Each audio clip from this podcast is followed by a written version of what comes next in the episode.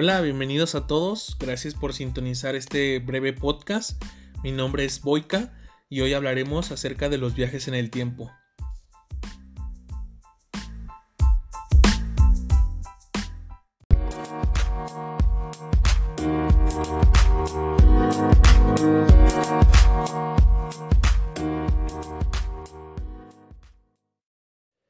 Arrancamos esta emisión con el tema principal que ponemos sobre la mesa para que cada persona que escuche este breve podcast em, pueda debatir con sus amigos, con sus familiares, con quien sea. Hoy vamos a hablar acerca de John Titor, predicciones y qué es lo que hizo este señor. Vamos a empezar su historia remontándonos al 29 de julio del 1998 en un programa de radio llamado Costa a Costa, conducido por Hart Bell. Eh, este era un tipo de programa familiar, vaya. Pero eh, en algún momento eh, a Bell le llegaron unos fax en donde al momento de que él los, los comenzó a leer se dio cuenta que esto no venía de cualquier ocioso que le haya mandado este tipo de documentos. ¿Esto por qué? debido a que estos documentos que él había obtenido mediante el fax eh, era de, un, de una persona de conocimientos muy avanzados de física y de ingeniería. En algún momento sí llegó a contar, bueno, a leer alguno de estos documentos, pero pues solamente quedó como una, una buena anécdota que pasaron en ese, en ese programa de radio, ¿no? Entonces, eh, dos años después se da a conocer mediante un blog en internet con el username de Time Travel-0 este famoso personaje que ahora conocemos como John Titor. John Titor mencionaba que era un viajero del tiempo que venía del año 2038, que formaba parte del...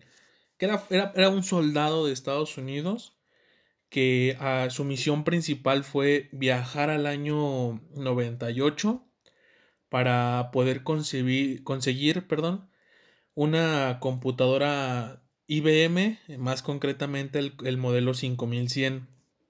Supuestamente porque esa computadora eh, contenía información básica para reparar el famoso error Y2K38. Más adelante les voy a, ampliar el tema de, de, este error por el cual John Titor había viajado al pasado para poder reparar ese detalle. Entonces, volviendo al tema del blog, eh, en este blog eh, John Titor eh, interactuaba y debatía con, pues, con cualquier persona que le hiciera alguna pregunta o le solicitara información. Incluso llegó a exponer información acerca de la máquina del tiempo que utilizaba. Entonces, era un poco más este, movida la cosa, era más de preguntas en este blog que él había creado.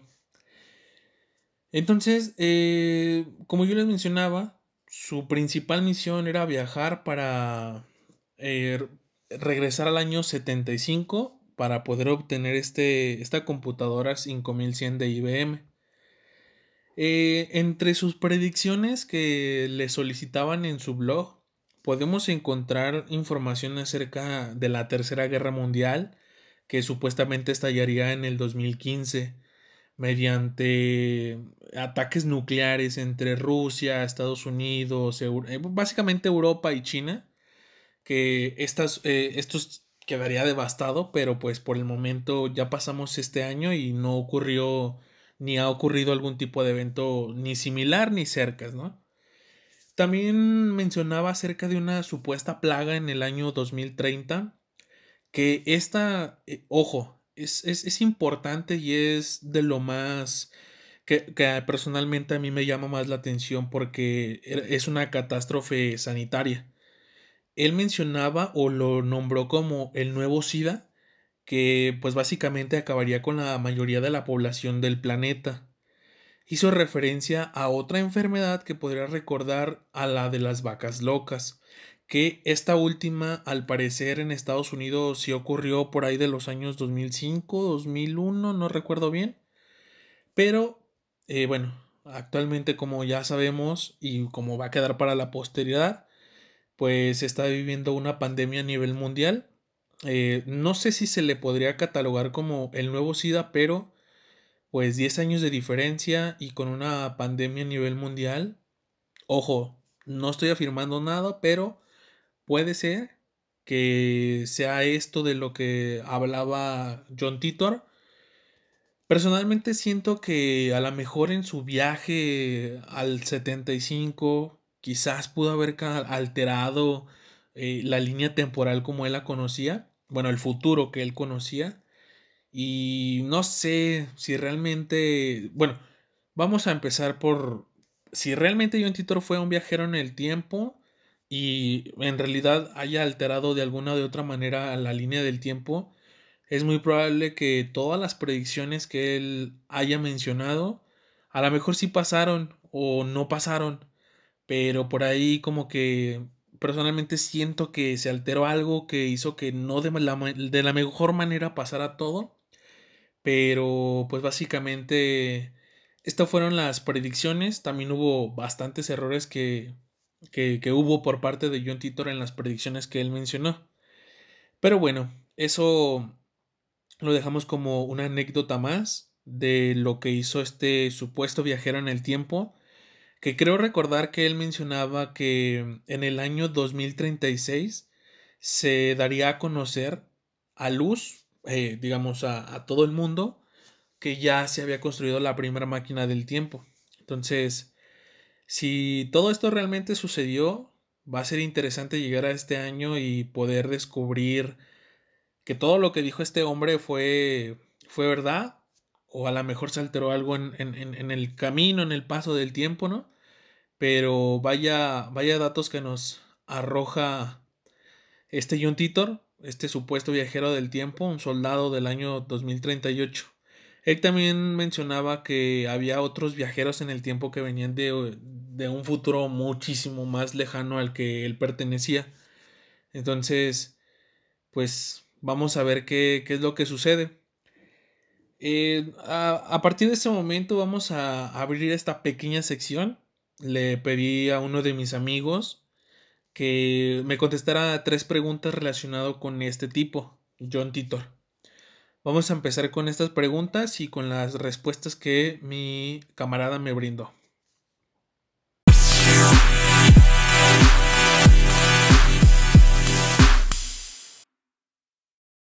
Comencemos con la serie de preguntas. Esta primera pregunta que le, realicé a mi amigo Curex es, ¿crees que crees en los viajes en el tiempo? Es decir, eh, si él tiene la creencia de que existen estos viajes en el tiempo, vamos con su respuesta.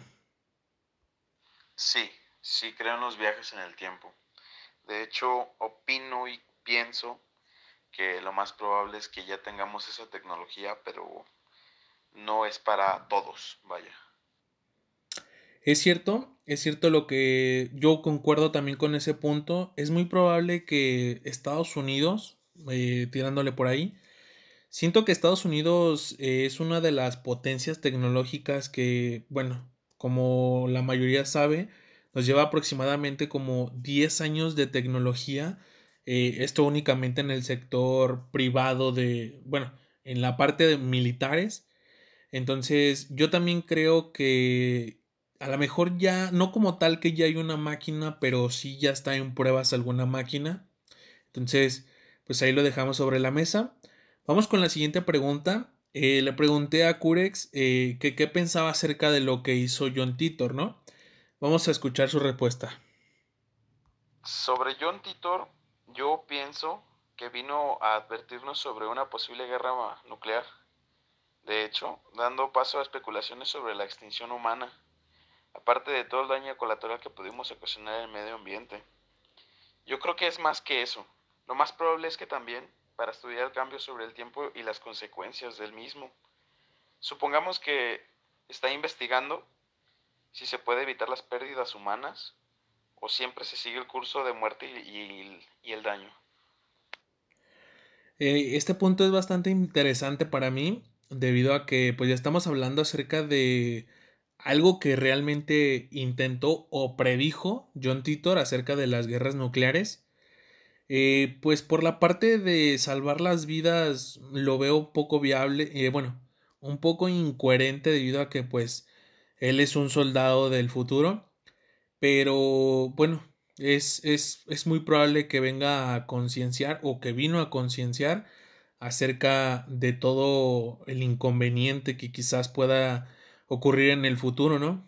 Entonces, muy buena, muy buena, muy buen punto que, que se toca en esta respuesta, Cure.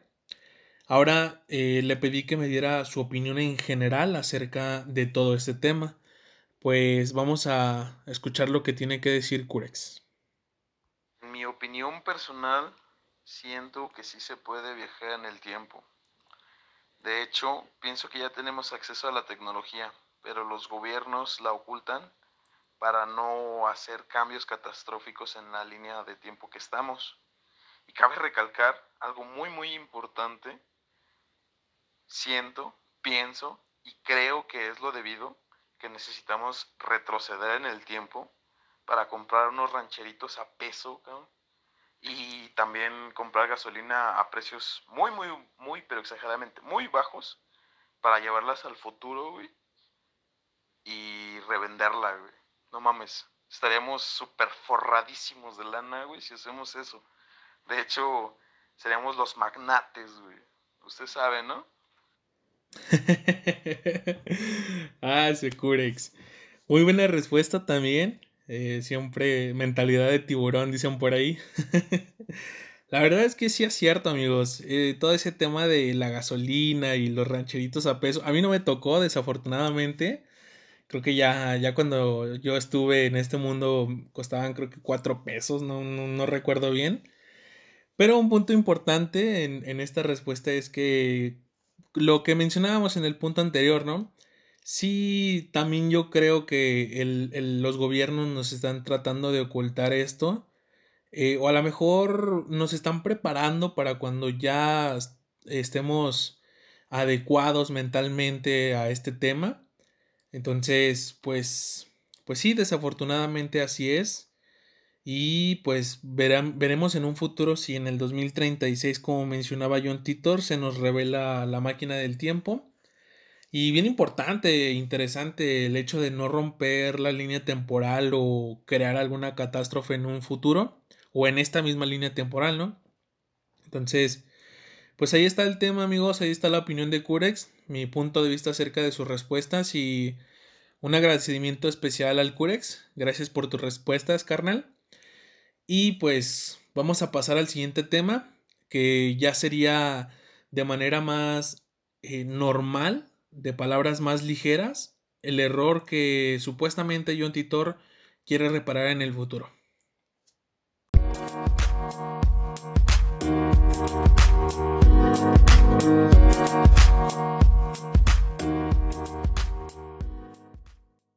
Continuamos con el error que nos mencionaba John Titor que en el futuro podría tener causas, eh, bueno, algunos inconvenientes en, todo esto de la tecnología. Él lo mencionaba como, el, error Y2K38. Vamos a hacerlo un poco más sencillo para que todo el mundo lo pueda entender. Eh, básicamente, John Titor regresó al pasado, al, año 75, por una computadora IBM 5100 que supuestamente tenía información básica para reparar este inconveniente. Básicamente, este error no, eh, va relacionado directamente con el calendario y con el reloj de cualquier sistema que utilice el tiempo. Em, vamos a hacerlo más sencillo aún. Digamos que dentro de cada computadora eh, hay una cierta parte de código que se dedica directamente a sincronizar el tiempo y el día en el que está trabajando el equipo. ¿Qué pasa cuando nosotros no tenemos sincronizado el reloj o el calendario? Pues algo muy sencillo.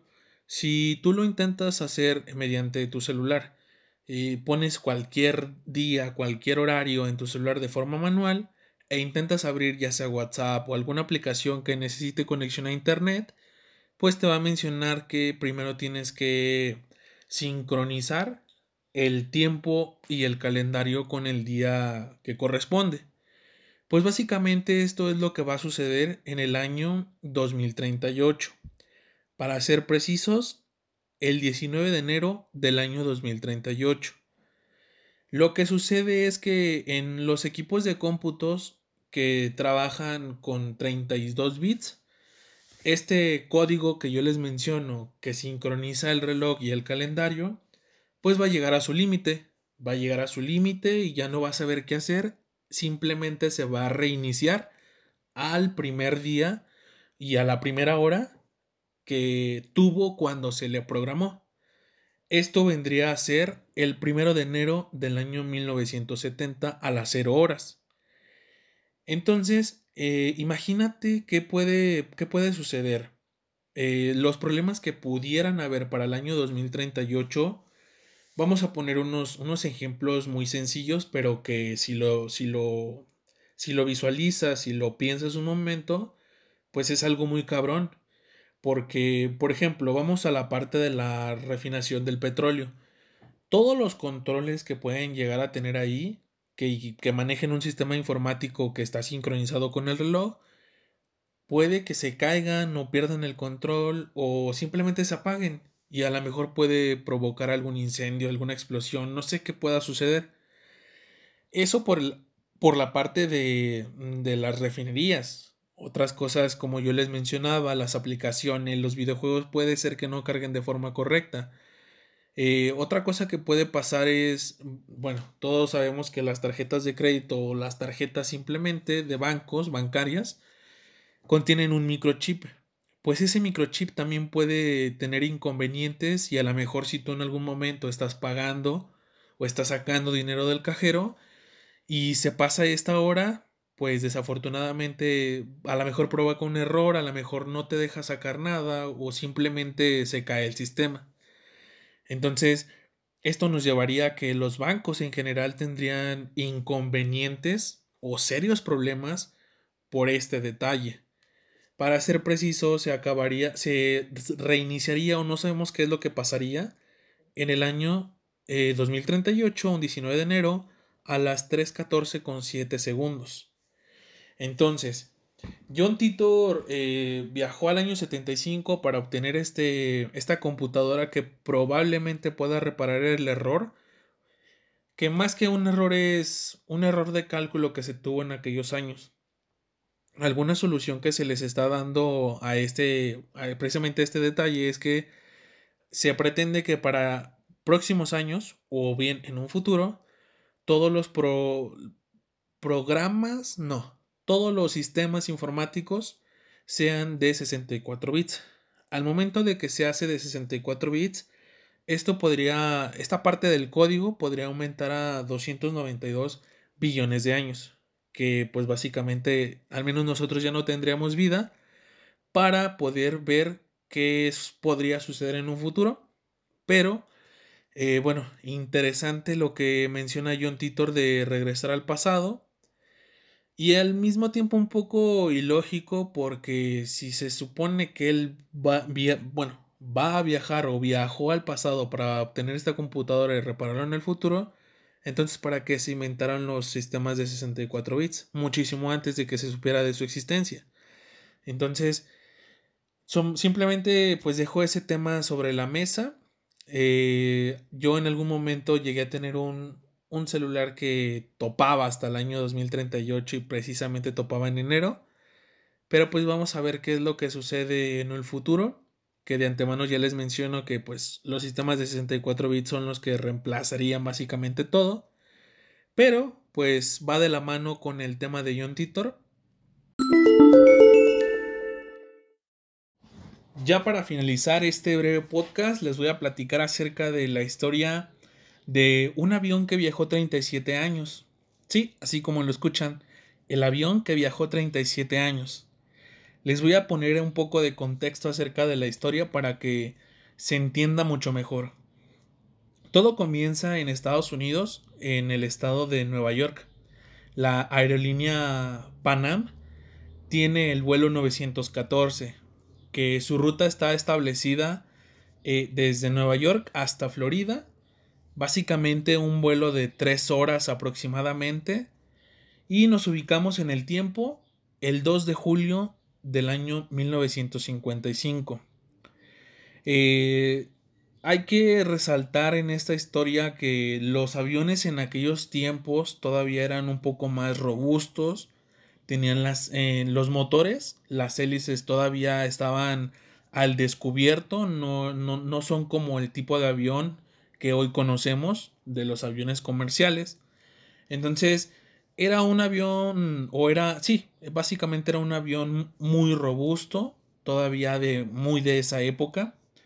Entonces, eh, estaba programado este pequeño vuelo de Nueva York a Florida, aproximadamente en un lapso de tres horas, ya debería estar eh, aterrizando en Florida. El detalle es que nunca sucedió esto último. Sí, el avión despegó de Nueva York sin ningún tipo de problemas, ya estando en el aire fue cuando desapareció. La versión oficial se dice que el gobierno buscó, hizo la búsqueda que normalmente se realiza, pero nunca se encontró ninguna pieza, nunca se encontró algún tipo de choque, no se, no se encontró absolutamente nada. Esto, evidentemente, después de, de que pasando ese lapso de tres horas, nunca aterrizó en Florida.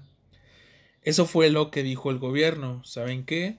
Eh, el avión no apareció. Lo único que sabemos fue que chocó, pero ni siquiera eso sabemos. Entonces, hasta ahí se dio por terminada la búsqueda de este vuelo 914 de Panam, que les recuerdo, el vuelo era de tres horas y desafortunadamente ese mismo día ya no se volvió a saber absolutamente nada de él. Incluso días después de la búsqueda que se realizó, no apareció ni un resto acerca del avión, ni nada de algún pasajero, absolutamente nada. Literal, el vuelo desapareció en el aire. Esto evidentemente quedaba como un misterio de la aviación. Quizás era un... o a lo mejor fue una historia que se le vas a contar a tus hijos. Entonces, eh, hasta ahí la por, parte de, del avión, de la aerolínea en Estados Unidos. Nos movemos geográficamente hacia Sudamérica, concretamente en Caracas. En Caracas, en el aeropuerto, eh, vamos a darle un nombre a esta persona porque nunca se supo su identidad. Vamos a nombrarlo Juan. Juan era el encargado de la torre de control el, sujeto que está en su, en su lugar de trabajo, observando el radar, coordinando los aterrizajes en su aeropuerto. Entonces, eh, era un día normal, un día soleado. Llegó a su, a su, a su área de trabajo, saludó a todos sus, a sus colegas del trabajo. Y cuando se dispuso a observar el radar, que era básicamente su trabajo, para poder coordinar los aterrizajes, se dio cuenta que de la nada apareció en su radar eh, un avión, un avión que no sabía ni siquiera de dónde había aparecido, de dónde venía, simplemente en el radar apareció. Juan se quedó, eh, digamos, impresionado porque en el aire no se veía este avión. Sin embargo, el, el, el radar lo detectó, ¿no? Entonces, cuando se va acercando más el avión, el piloto contacta con Juan y le menciona, eh, ¿en dónde estamos? A lo cual Juan, que básicamente era su trabajo, le menciona, le cuestiona que hacia dónde se dirigían, le menciona a dónde, hacia dónde te dirigías. A lo cual el piloto eh, le responde que lleva a bordo 60 personas, junto con, pues, todas con los pilotos y demás, de Florida, que se dirigían hacia Florida, que su vuelo estaba programado para llegar a las 9.45 am, el del, 2 de julio del, de, de 1955.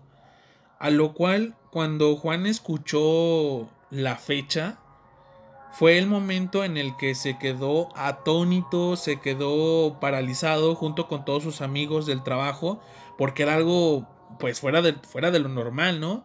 Quiero pensar, a paréntesis en esta parte de la historia, quiero pensar que a lo mejor en, el tema de aviación o de, de, pilotos y demás, es algo con lo que no se juega, ¿no? Es como, no sé, decir, digamos que es una broma de mal gusto el hecho de que mientas en algo que no es de juego, ¿sabes?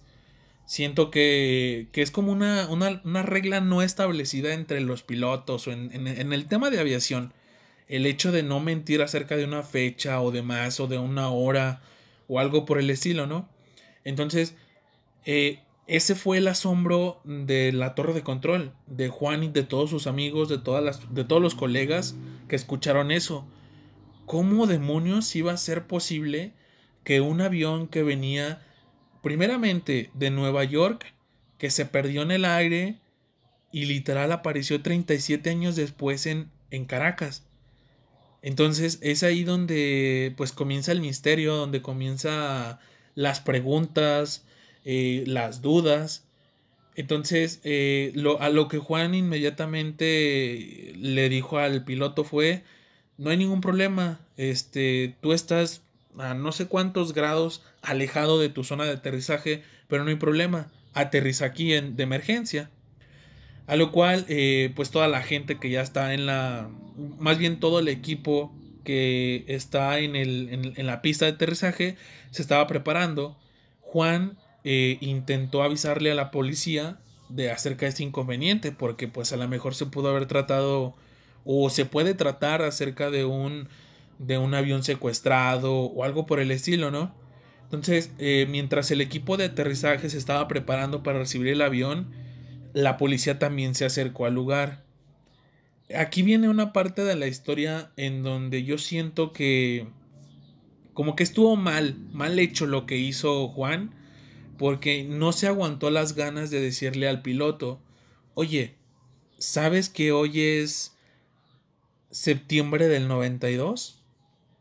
Inmediatamente cuando Juan le menciona esto al piloto, el piloto le contesta de una manera desconcertada, le menciona, ¿de qué estás hablando? Ni siquiera te nos acerques porque nosotros ya nos vamos.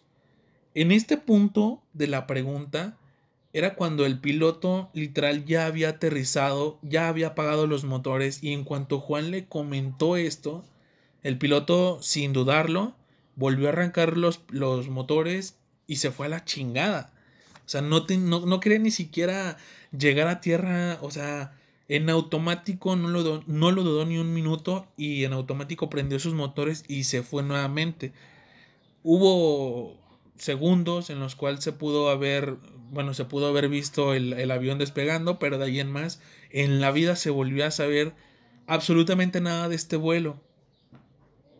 Entonces, ¿Ustedes qué creen, amigos? ¿Qué, qué creen lo que, que, lo, que, le, que le pudo haber pasado a este piloto? ¿O qué, le, qué pasó por la mente cuando le dijeron que estaban en el 92? O sea, literal 37 años después, aterrizando en otro país. El, totalmente lejos y desorientado de, de, su destino. Entonces, eh, entre comillas, pruebas que se pudieron haber conseguido de este, de este caso del avión que viajó 37 años es que cuando el piloto apagó los motores y ya estaba en tierra, se dice que entre las revistas y demás que equipaje que se pudo haber intentado sacar del, del, avión porque pues casi inmediatamente volvió a despegar, cuando Juan le mencionó acerca de la fecha, se encontraba un calendario del año 1955. Eso se dice que es la única prueba que hay acerca de ese avión que pues evidentemente a los ojos de, de, la torre de control era un, avión viejo, ¿saben? O sea, a pesar de que sí, 37 años después ya había aviones más nuevos, ese totalmente se veía viejo. Seguía en, en uso varios aviones de este, de este estilo, pero la gran mayoría ya habían sido reemplazados. Y pues por poquita lógica, reemplazados de manera más rápida, pues por parte de Estados Unidos, porque siempre ha sido potencia, ¿no? Entonces, pues eso fue lo que sucedió. Esta historia puede ser o no puede ser verídica debido a que perdió mucha credibilidad porque en el año 85 un periódico lo contó en el mismo año que sucedió esto en Caracas, en el 92, se volvió a contar la historia, el mismo periódico, pero en esta ya habían cambiado muchos detalles de la versión original que habían dado en el año 85. Un año después la volvieron a contar, pero como era de suponerse, se volvió a malinterpretar, se cambiaron muchos aspectos en la historia, entonces lo único que, entre comillas, quedó de evidencia acerca de ese vuelo pues fue la, el, calendario que obtuvieron de bolsillo de, del año 55. Entonces, eh, es una historia bastante interesante porque pues de ahí surgen un montón de, de, dudas, de interrogantes. ¿Qué hubiera pasado si no le hubiera dicho Juan acerca del año? ¿Seguirían vivos los pasajeros? A partir de ese, de ese momento surgieron muchas teorías Muchas personas aseguraban que el avión volvió a Estados Unidos y que la gente volvía, bueno, cuando descendió del avión decían que parecían como si hubiera pasado dos, tres días de, de, del vuelo, o sea que nunca habían envejecido y demás. Pero no sé, no creo que haya pasado eso realmente, ni tampoco les podría mencionar qué pasó después, porque pues físicamente no tendrían combustible, ¿no? Porque venían de una parte súper lejos. Y pues además 37 años después, o sea, ¿qué pasó en ese lapso de tiempo? Que no se agotó el, la comida o, el, o el, mismo combustible, no sé.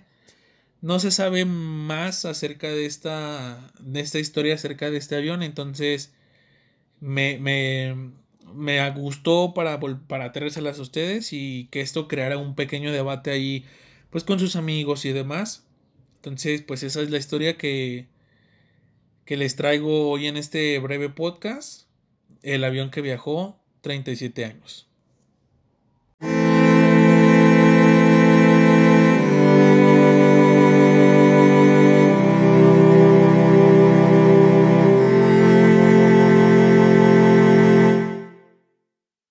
Y bueno gente, hasta aquí dejamos este breve podcast. Espero que a todos les haya gustado, que hayan pasado un rato agradable con estas historias y con el viaje en el tiempo. Eh, espero que haya, se haya creado un pequeño debate si creemos o será posible en algún momento los viajes en el tiempo. Yo me despido de este capítulo. Soy Boica y nos vemos en la próxima.